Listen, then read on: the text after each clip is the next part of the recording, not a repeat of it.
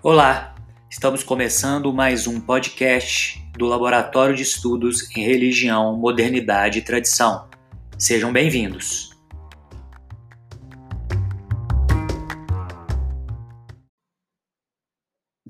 Hoje o nosso convidado é o Andrei Venturini Martins.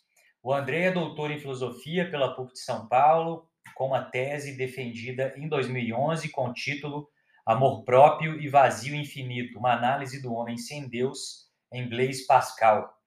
É professor do Instituto Federal de São Paulo, coordenador do Núcleo de Estudos Agostinianos do Laboratório de Política, Comportamento e Mídia e membro da Associação Brasileira de Filosofia da Religião.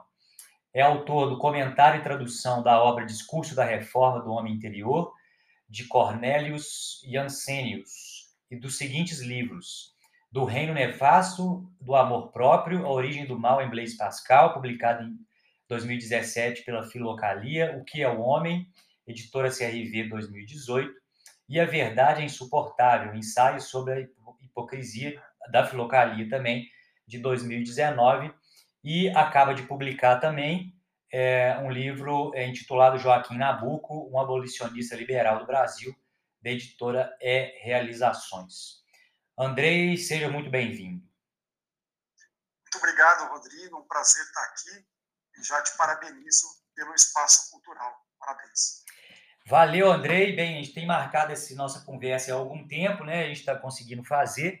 É, Andrei, é, o que que, é, pela sua formação, né? Eu vejo aqui pela, pela sua formação e seu interesse ali, sempre pela questão, né? A questão é Blaise Pascal é o nome que aparece né, dos seus dois trabalhos Distrito Senso, alguma coisa de Freud, o mal-estar na civilização também lá atrás, né, na sua, na sua graduação. É, como é que você, que está tá trabalhando aí também com essa questão da religião e contemporaneidade, que é o tema do nosso desse momento aqui, né, desse episódio de hoje, como é que você liga e como é que você pensa, né, como é que você costura é, Blaise Pascal e, e o contemporâneo e a religião, né? Como é que você pensa o contemporâneo a partir desse, desse, dessa figura aí que viveu ali no alvorecer da Idade Moderna? Então, Rodrigo, é, o Pascal eu me interessei por ele justamente porque ele faz uma reflexão, no meu modo de ver, relevante é, sobre a condição humana. Por que, que eu digo relevante? Porque foi relevante para o seu próprio tempo, e como você bem colocou, é, há uma relação entre o Pascal e o nosso tempo. Eu acho que nós estudamos os pensadores é, modernos, medievais, antigos, para que eles nos ajudem, sem dúvida nenhuma, a interpretar o nosso próprio tempo. E eu acho que Pascal faz isso. E como ele faz isso? Tem uma obra dele, que foi uma obra que não foi publicada, mas que ficou conhecida como Pensamentos, né, que é um conjunto de fragmentos. Então, é uma obra que não tem uma, uma unidade, inúmeros intérpretes que buscam encontrar uma, uma unidade nessa obra, e é sempre algo muito difícil. Mas nessa obra há um fragmento é, que o Pascal fala do, do seu próprio momento. Ele diz o seguinte, que os jovens, a maior, a maior parte deles, estão preocupados é, com a diversão e com o pensamento no futuro. Uhum. E aí ele diz: olhe para esses jovens, retire deles a diversão, retire deles aquilo que os desvia de sua própria condição. Pascal diz: vós os vereis secar de tédio. Então, é, eu, eu acho que esse fragmento do Pascal, Rodrigo, ele pode servir como uma lente para a gente pensar o nosso próprio tempo. Né? Uhum. O tédio é uma questão, é um tema, é uma realidade que se mostra, que se apresenta no nosso cotidiano. Né? E veja, as pessoas, principalmente nas escolas, os jovens, eles sofrem bastante né? com o tédio, por exemplo. E por vezes vem o tédio somente como algo pejorativo uhum. e não como algo que faz parte da nossa condição humana. Então, o Pascal está dizendo que a condição humana ela pode ser lida da seguinte maneira: ou nós estamos nos desviando de nossa condição frágil e miserável, ou nós estamos diante dela no tédio. Né? Então, é, é nesse sentido que eu acho que o Pascal ele vai fazer uma, uma análise profunda da condição humana. É claro que essa análise, num primeiro momento, a gente, é, olhando assim, fala, pô, mas é uma, é uma reflexão bem pessimista em relação à condição humana, né? Porque o homem ou ele está se desviando de si, ou quando ele está próximo de si, ele está no tédio, sofrendo. E tédio no século XVII significa tristeza profunda. Mas eu acho que há um outro aspecto relevante dessa antropologia pascaliana e que muito me encantou para fazer do Pascal um desses pensadores capazes de nos auxiliar a pensar o nosso próprio tempo. Pascal diz o seguinte: o homem ele é miserável porque ele morre, porque a gente não precisa afundar ele dois quilômetros de profundidade de uma, do mar. Basta dois centímetros que ele já morre, ele não aguenta. Então, o homem é miserável, o homem é frágil, mas o homem sabe que é miserável. O homem sabe que é frágil. Então, pelo fato de saber que é frágil, o homem é grande. Então, hum. olha que interessante, o Pascal está dizendo o seguinte: o homem é miserável e grande ao mesmo tempo. Ou seja, o homem é uma contradição. Pascal está dizendo que nós só podemos entender a condição humana se levarmos em conta essa contradição de um homem que é miserável, mas sabe que é miserável. Uhum. diferente de um animal, né? O animal, ele é miserável porque ele tem todas as fragilidades de um mamífero, por exemplo, inclusive a morte, mas ele não sabe necessariamente que morre. Uhum. O homem, ele tem que conviver com essa ideia. E aí, se você me permite, isso me faz lembrar é, um problema que, que muitos é, pensadores do século, final do século XIX e começo do XX se colocaram, que é justamente qual é o momento que o homem começa a se preocupar com a ideia da morte. O Freud é um deles. Né? A morte é alguma coisa que paira né, sobre o pensamento freudiano. E eu acho que isso é uma coisa interessante para a gente pensar, porque, veja, o homem, em algum momento, né, ainda criança, ele descobre que morre, isso deve ser um choque muito grande. E o que ele faz com esse choque é sempre muito difícil. Então, há psicanalistas como Ernest Becker vão dizer que o homem recalca esse choque. Né? Então, de alguma maneira, o inconsciente humano é formado pelo medo da morte.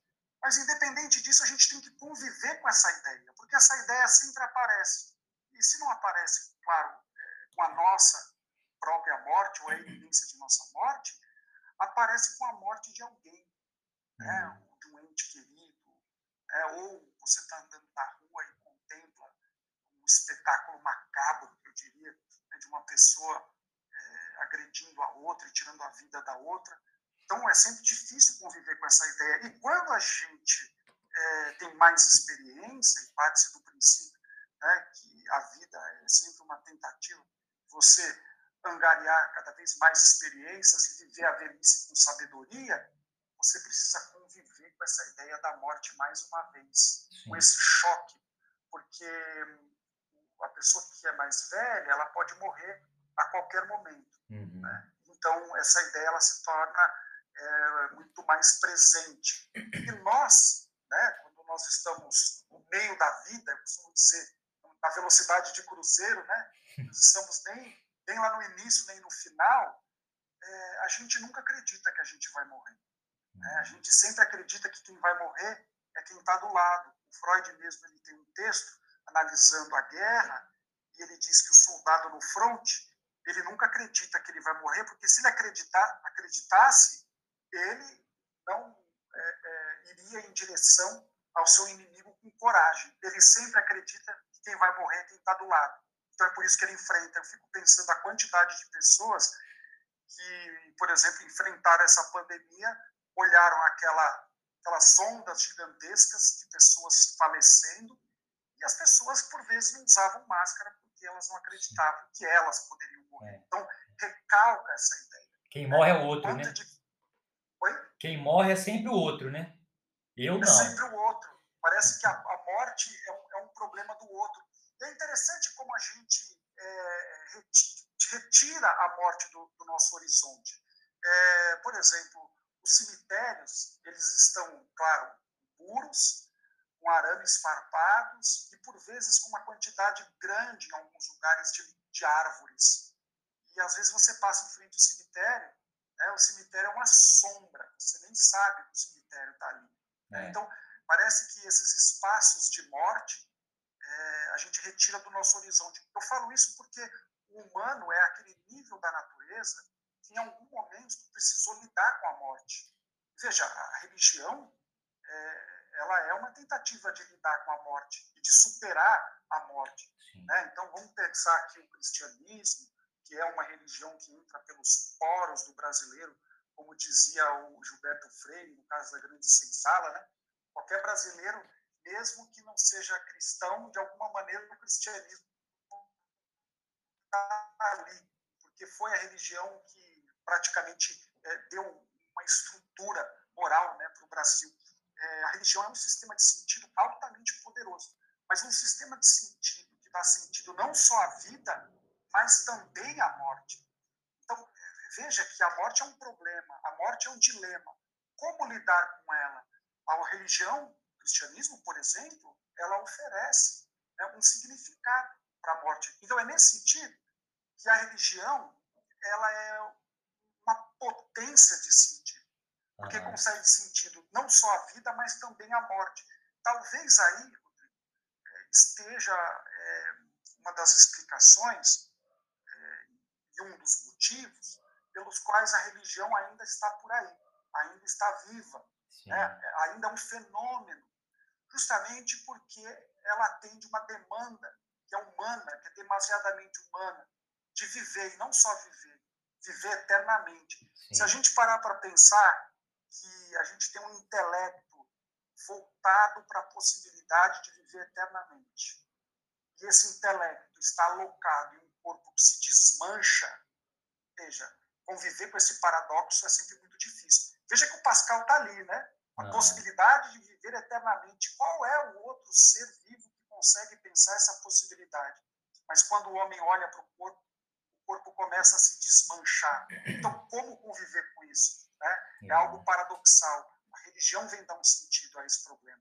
É isso aí que é, você me fez pensar em várias coisas aqui enquanto você falava.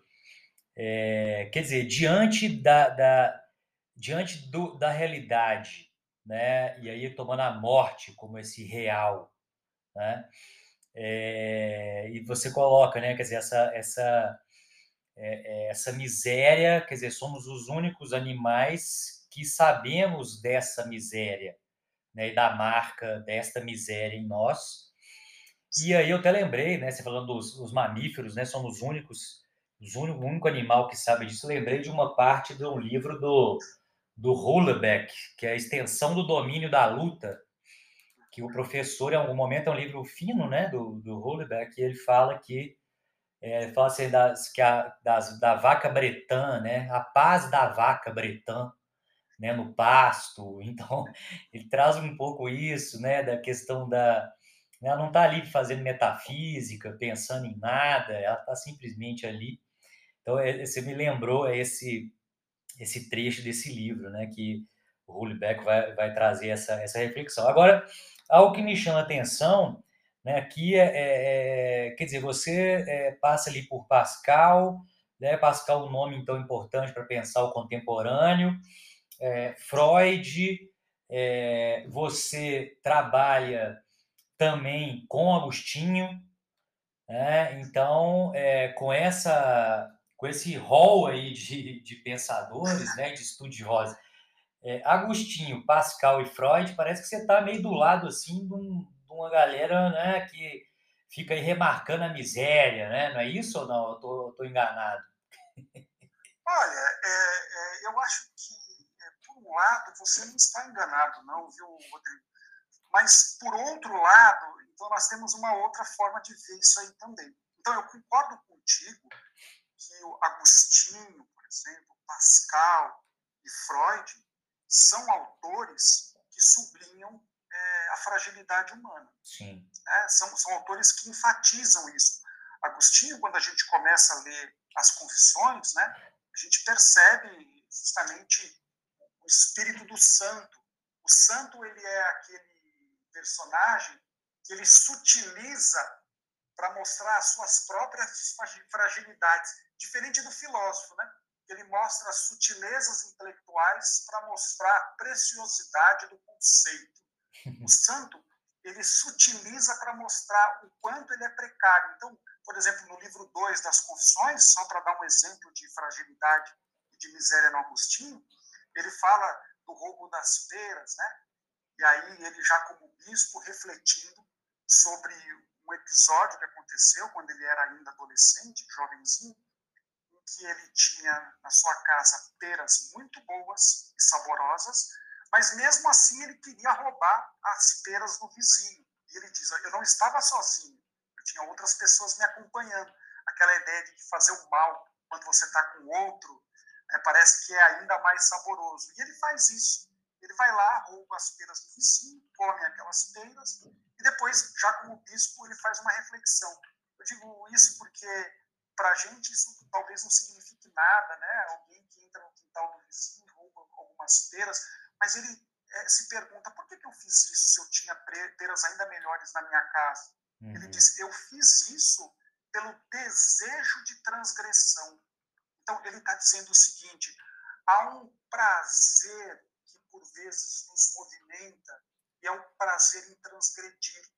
Uhum. Veja, é, é, Rodrigo, se eu fosse usar o Agostinho, por vezes, para ler, né, ou tentar entender alguns fenômenos no contemporâneo, eu diria o seguinte: está vendo aquele cara que entrou no cinema com uma arma lá na Escandinávia e que ele não tinha problema social é, e econômico nenhum, tá, convivia bem com as pessoas, ele tinha é, é uma situação econômica adequada, politicamente o candidato dele ganhou e lá pelas tantas ele acorda, entra no cinema e mata 30 pessoas. Lendo isso como um agostiniano, eu diria o seguinte, tá vendo? Parece que tem gente que mata simplesmente porque gosta, uhum. simplesmente porque tem prazer em matar, tem prazer em transgredir a lei. Então, veja, isso está posto no Agostinho. Isso está presente também é, é, no Pascal, falei há pouco sobre a miséria humana, isso está presente também no Freud. O Freud ele tem dois textos que eu particularmente gosto muito, mas quando falo gosto muito, eu, Rodrigo, eu gosto muito mesmo, porque às vezes eu pego esses textos para ler e, e, só relembrar o caminho que o Freud faz, que é o mal-estar da civilização e o Sim. futuro de uma ilusão. Maravilhoso. É, são dois textos assim é. belíssimos e muito bem organizados. O Freud é alguém que escreve com muita clareza. É diferente do Lacan, que você precisa de umas cinco encarnações para entender né, tudo aquilo que ele fala. Eu estou na Freud, primeira encarnação. então, pois é. Eu acho que eu vou deixar para a próxima. Mas, assim, o Freud é um autor super preciso. E ele diz o seguinte, que nós sofremos, olha só, sofremos é, e o sofrimento nos ataca de três maneiras. Ele diz: num primeiro momento, o sofrimento ataca é, o nosso corpo. Né? O nosso corpo sofre. Ele diz: num segundo momento, nós somos atacados também pela natureza, de uhum. tsunamis, né? furacões. E, por fim, sofremos com as relações sociais. Ele diz: como resolver isso aí? O corpo padece de doenças e etc., tem é, os medicamentos. E ele, inclusive, fala os medicamentos e as drogas. Né? Funcionam justamente como, como forma de se desviar um pouquinho dessa dor né, que o corpo padece. E, de fato, né, o quanto a medicina nos ajuda a diminuir as dores, a gente pensa, uma pessoa que está vivendo um quadro alérgico muito forte, ela pode tomar um corticoide e aquilo ali alivia pelo menos um pouco aquela coceira, veja, é algo espetacular. É. Quanto à ciência, a ciência ela também nos ajuda a aplacar o sofrimento. Então, um tsunami, quando ele se mostra no alto mar, lá no Japão, algumas boias elas se levantam, isso avisa a central e as pessoas conseguem fugir. Então, a, a ciência é, ela ajuda a aplacar um pouco esse sofrimento. E, por fim, as relações humanas, o Freud fala, olha, as relações humanas, se você se relaciona com outras pessoas e você está sofrendo, é, talvez a única solução seja a solidão. Né? Mas veja, a solidão também é sofrimento. Então, de alguma maneira, o que o Freud está dizendo? A gente pode abrandar um pouco o sofrimento. Né? Então, existem alguns mecanismos para abrandar o sofrimento. A psicanálise, ela também pode diminuir o sofrimento psíquico. Né? O Freud, inclusive, fala que a psicanálise é uma passagem da infelicidade neurótica para a infelicidade normal. Né? Uhum. Né? Então, veja, o que eu estou dizendo? Parece que o Freud vislumbra alguma luz. A ciência pode diminuir a dor, né? É, a, a, solidão pode é, diminuir o, o, sofrimento na relação com o outro, a psicanálise pode é, é melhorar a tua vida, você não conseguia nem sair de casa, né? agora é, você consegue sair, conversar com as pessoas, você consegue trabalhar, você consegue se relacionar um pouco melhor. Então, ele está dizendo: bom, aí você tem alguma luz né, que essas instâncias podem trazer. Sim. Aí a pergunta fica: e Pascal e Agostinho? Há um aspecto na obra desses dois pensadores que é fundamental naquilo que diz respeito à, à luminosidade, que é a luminosidade da graça. Então, tanto Pascal quanto Agostinho não excluem a possibilidade da graça. É claro que é a graça a seu modo. É o, Pascal, como um leitor de Jansénios, que foi um bispo, né, é, é, que esteve na França, publicou algumas obras, uma delas, Discurso da Reforma do Homem Interior. Eu li esse texto, gostei muito e traduzi para a editora é, Filocalia. É, e veja, o Pascal ele lê um bispo que é um agostiniano, então há uma ligação entre hum. Pascal e Agostinho. Né? E qual é a leitura né, que o Pascal faz é, do Agostinho? Eu acho que essa é uma leitura é, muito interessante. É a leitura do qual nós não somos salvos é, em função é, do nosso único e exclusivo esforço. Porque a salvação depende de Deus. A salvação depende da graça. E Deus dá a graça que Ele quer. Então, a graça, ela não é interna, não é alguma coisa que já nasce com o homem.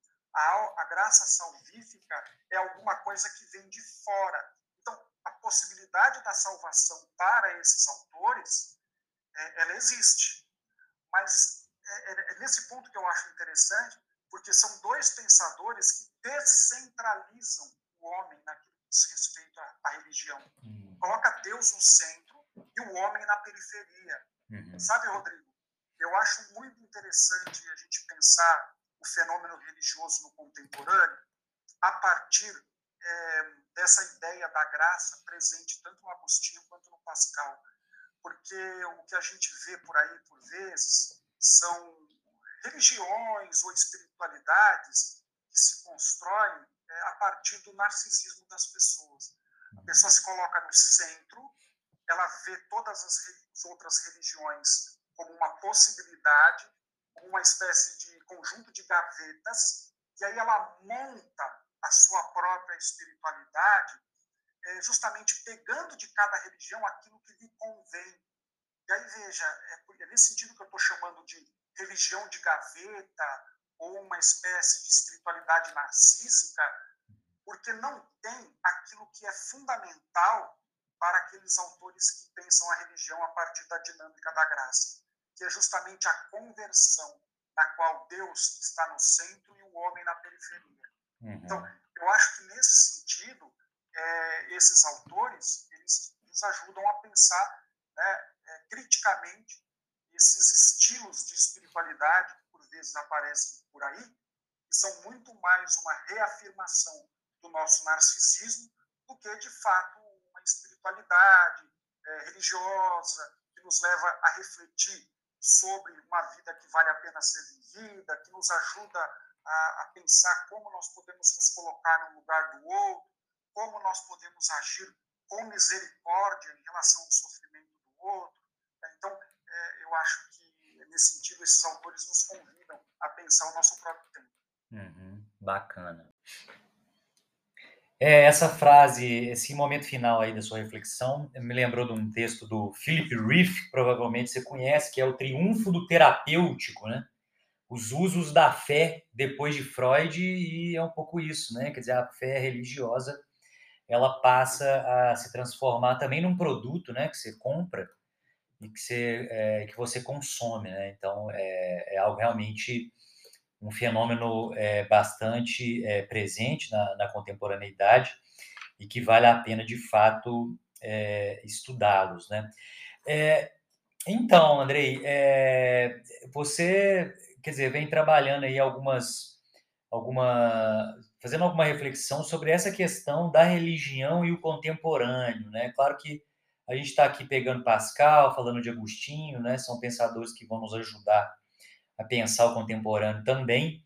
Agora, como é que você vê isso aí, né? Quer dizer, o que é importante né, de é, pensar a religião e o contemporâneo, né? O que, que você chamaria é, atenção nesse sentido, das relações entre, entre um e outro, né? Por que estudar, na verdade, essa, essas duas grandezas, a religião no contemporâneo, o contemporâneo e a religião, enfim. Interessante essa tua fala, Rodrigo, porque isso me faz pensar um termo que serve como liame, né, que liga o contemporâneo e a religião. No meu modo de pensar, é educação. Por que educação? Eu acho que há uma necessidade de a gente pensar uma educação religiosa. Então, é, eu, eu defendo a ideia de que é relevante o estudo da religião é relevante que tenhamos um conhecimento da religião. Então, é, vejo que isso pode ser trabalhado nas escolas, isso pode ser trabalhado na universidade. Claro que a gente só tem que tomar um pouco de cuidado para que isso não seja trabalhado é, como uma forma de pregação, né? uma forma de submissão do outro a algum tipo de sistema religioso que está uhum. sendo apresentado. Mas acho que os sistemas religiosos eles têm é, um papel é, não só é, historiográfico, né, mas também é, nos fala de algumas visões de mundo, de algumas formas de pensar o mundo, de encarar o mundo. Então, nesse sentido, eu acho que a religião não é uma coisa que deve ser é, trancada naquele quarto escuro, porque ela faz muito barulho. E religião a gente sabe que faz muito barulho, né? Uhum. Quando você começa a discutir, falar desse tema, principalmente no ambiente público, religião ela faz muito barulho, mas eu acho que pelo fato de ela fazer muito barulho, né, ela deve participar do debate, né, principalmente no ambiente democrático. Né, tudo aquilo que faz barulho precisa participar do debate, porque o silêncio das ditaduras é o silêncio dos cemitérios. Né, o Hobsbawm já falava isso. Uhum. Então eu acho que a religião ela tem que aparecer é, no debate. Ela é um sistema de sentido altamente poderoso, então uhum. esse, no meu modo de pensar, é, é um motivo para que a religião esteja presente é, enquanto debate, enquanto tema, em um ambiente que, por vezes, impera o vazio de sentido. Uhum. Então, há de se pensar, nós vivemos uma era do vazio, como alguns autores é, sublinham. Veja, é, tentamos colocar a política dentro desse espaço vazio com a Revolução Francesa. Bom, não resolveu os nossos problemas. Tentamos colocar a ciência nesse espaço vazio positivismo. Veja, não resolveu os nossos problemas. Veja, é, eu não estou dizendo que a religião ela será colocada nesse espaço vazio, uhum. mas eu acho que ela ela é mais um sistema de sentido, assim como a ciência, né, assim como a política. Então, ela não deve ser desqualificada. Né? Então, é nesse sentido que eu acho que o estudo científico da religião deve ser realizado. Quando eu falo de um estudo científico, é um estudo sério né, da Sim. religião. E esse estudo, é, claro que há inúmeros viés. Por exemplo, existem pessoas, e você que trabalha é, com ciência da religião, Existem autores que vão defender que aquele que pesquisa a religião, ele tem que estar fora da religião, e, né, o outsider, tem que ver a religião como um objeto, e ele fora daquele objeto, falando daquele objeto. Por outro lado, existem autores, como Rudolf Otto, por exemplo, né, tem uma obra que ele, inclusive, é, é, nessa obra, o Sagrado, ele diz o seguinte, olha, se você nunca, nas primeiras páginas, você nunca teve uma experiência é, mística, se você nunca teve uma experiência religiosa, fecha esse livro agora, porque você não vai entender nada do que eu vou falar. Então, ele está dizendo o seguinte: você tem que falar da religião dentro dela. Né? Então, veja, eu, eu, eu partilho de uma ideia, de uma espécie de anarquismo metodológico quanto à abordagem da religião. Hum. Eu acho que quando a gente fala da religião dentro dela, nós podemos retirar muita coisa interessante, a gente escutando, sei lá, uma freira falando sobre a sua experiência religiosa, um padre, um bispo, a gente consegue tirar muita coisa interessante dali. E quando a gente analisa de fora, né, a partir de uma dada ciência, a gente também consegue informações relevantes. Eu só acho que tem que tomar um cuidado é, não reduzir a religião a um único sistema de abordagem. Por exemplo, existem linhas que vão fazer abordagens somente e exclusivamente sociológicas da religião. Uhum. Eu vejo que uma abordagem como essa você só colhe da religião sociologia. Assim como uma abordagem psicológica, você só colhe psicologia. Assim como uma abordagem antropológica, você só colhe antropologia. Então, uhum. é nesse sentido que o estudo da religião é alguma coisa que pede né, para o estudioso é, uma formação muito ampla para que ele tenha vários instrumentos de abordagem. Então, uhum. olha a complexidade é, desse tema. É. Ele é relevante para o contemporâneo, justamente porque é um sistema de sentido entre outros, então ele precisa ser estudado, e ele é relevante dentro da área acadêmica, dentro do estudo, justamente porque é um objeto que pode ser abordado a partir dos mais variados métodos e o conhecimento desses variados métodos exige muito do pesquisador, do investigador. Uhum. Então, é nesse sentido que eu acho que é, é relevante uma reflexão é, sobre religião no nosso próprio tempo, né, no contemporâneo. Uhum. Uma outra coisa que eu queria sublinhar, se você me permite, claro. e eu acho que é, é, é justamente um, um outro ponto que a religião, por vezes, levanta, porque desde René Descartes, a gente volta né, né, lá na, na, modernidade, com Francis Bacon, Galileu Galilei, René Descartes, há uma ideia muito forte de progresso. Uhum. E que o uhum. progresso, ele leva, claro, ao advento da ciência, e a ciência nos leva a uma vida feliz. Então, é aquela ideia de que o progresso, e principalmente o progresso científico, pode nos levar a uma vida feliz. É, eu vejo que se nós abordarmos essa ideia como pano de fundo, tendo, como, tendo quando, como pano de fundo a religião, a, a religião vai colocar algumas questões, que é, uma delas, que eu acho relevante, é será que o progresso científico significa necessariamente progresso moral? Uhum. Veja que essa é uma questão que a religião nos coloca. Então, veja o tanto quanto, veja o quanto é, o discurso religioso ele é importante como mais uma é, é, abordagem, como mais uma narrativa, que é um termo que hoje está sendo muito usado, como mais uma possibilidade de reflexão sobre problemas urgentes do nosso tempo. Uhum. Quer dizer, a religião ela é um fenômeno que ela, ela também é conhecimento, né? Ela mesma é, ela traz é, um conhecimento sobre o humano, né? Então, dessa forma, é, ela também tem algumas coisas a nos dizer, né, sobre esse desamparo, né, para usar uma palavra aí é, freudiana, né, que nos é, atravessa, né, o que está dentro da gente, enfim, e que nós vamos aí andando e tentando preencher, né, de alguma forma, enfim. É, Andrei, Nós temos mais alguns minutinhos. Eu queria é, só saber um pouco desse último projeto seu, que é a publicação é, deste livro aí que intitulado Joaquim Nabuco, abolicionista liberal do Brasil. Né? Que história é essa aí? Como é que você saiu lá do Pascal, do Agostinho e caiu no Joaquim Nabuco? Né? Fala para a gente um pouco e se já está publicado, se foi publicado já, se já está à venda, como é que é esse negócio? Sim, o livro está publicado, foi publicado pela editora Realizações, é, a coleção Crítica Social.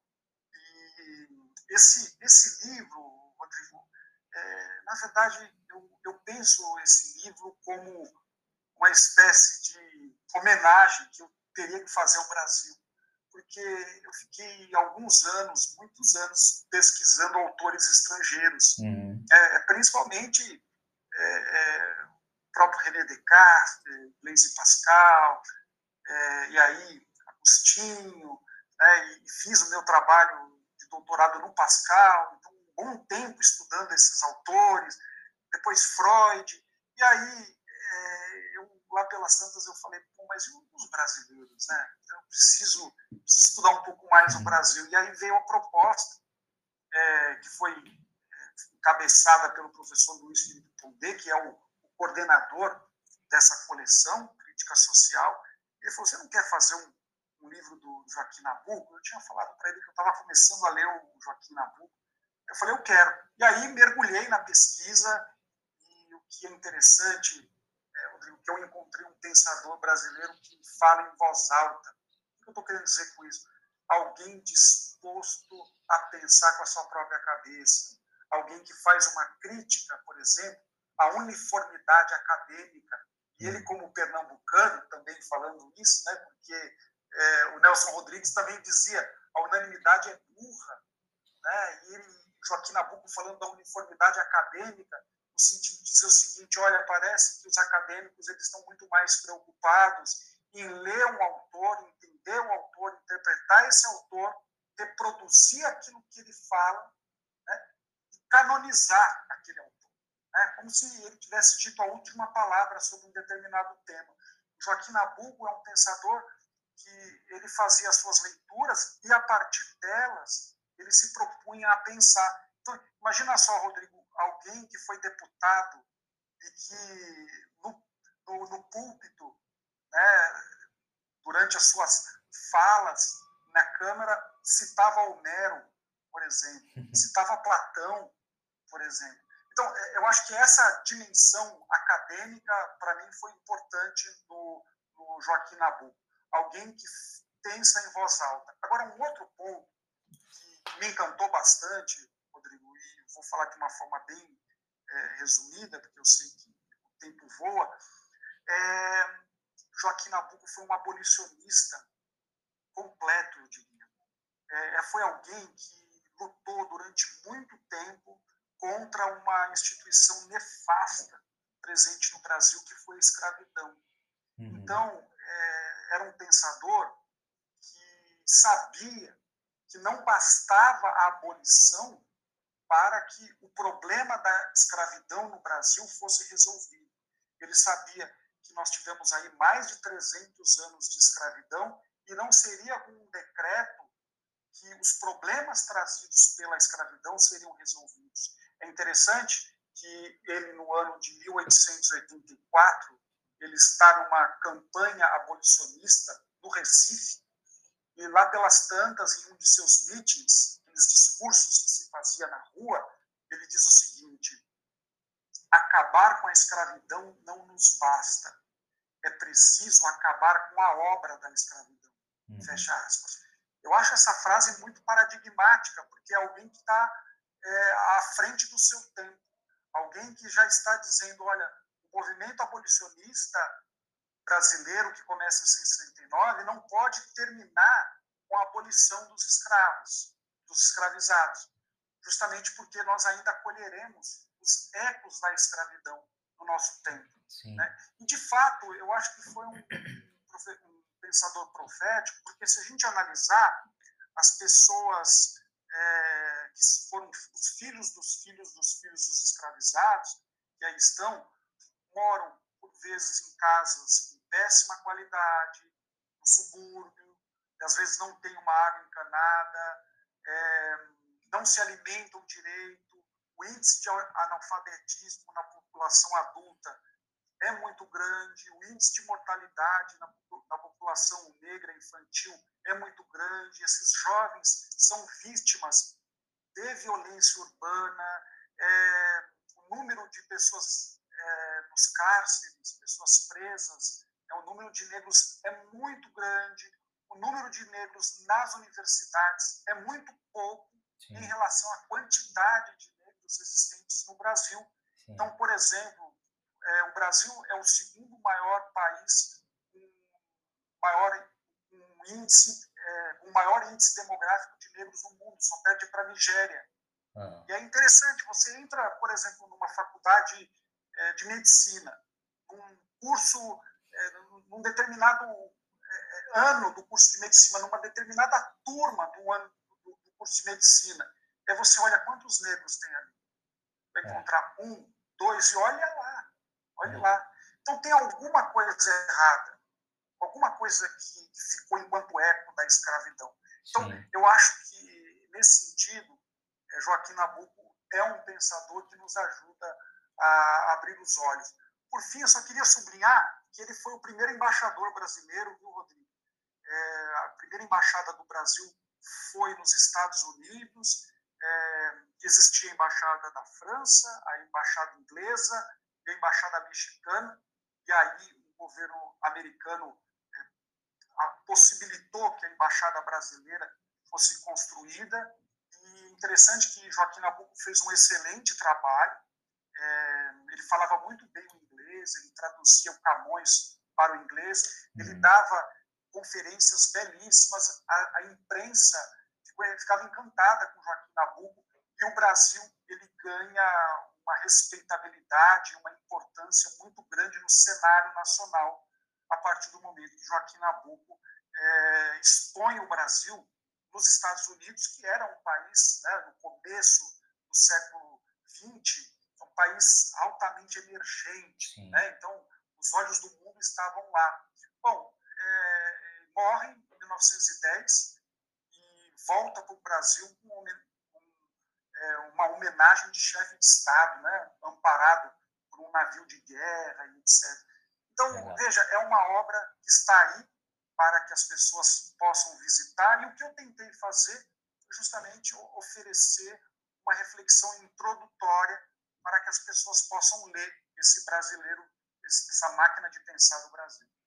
Maravilha, Andrei. É, parabéns pelo trabalho realizado, pela trajetória e por esse trabalho último, então, que é esse texto é, sobre Joaquim Nabuco, então publicado agora pela é, Realizações. Então, quem já quiser já pode buscá-lo, né? E depois também buscar as obras aí do próprio é, Joaquim Nabuco. Te agradeço muitíssimo a conversa, uma conversa de Agostinho a Joaquim Nabuco. é, te agradeço muito isso, muito rica a nossa conversa. Poderíamos ficar aqui horas a fio é, tratando desses, desses pensadores que também é, me, alguns deles né, me tocam é, bastante na minha, na minha formação. Te agradeço muitíssimo, André, e desejo boa sorte. Tudo de bom. Muito obrigado, Rodrigo, e mais uma vez, parabéns pelo espaço cultural. Valeu demais, valeu, pessoal. Obrigado por é, passarem por aqui e bem-vindos mais uma vez ao nosso podcast. Um abraço, até a próxima. Valeu!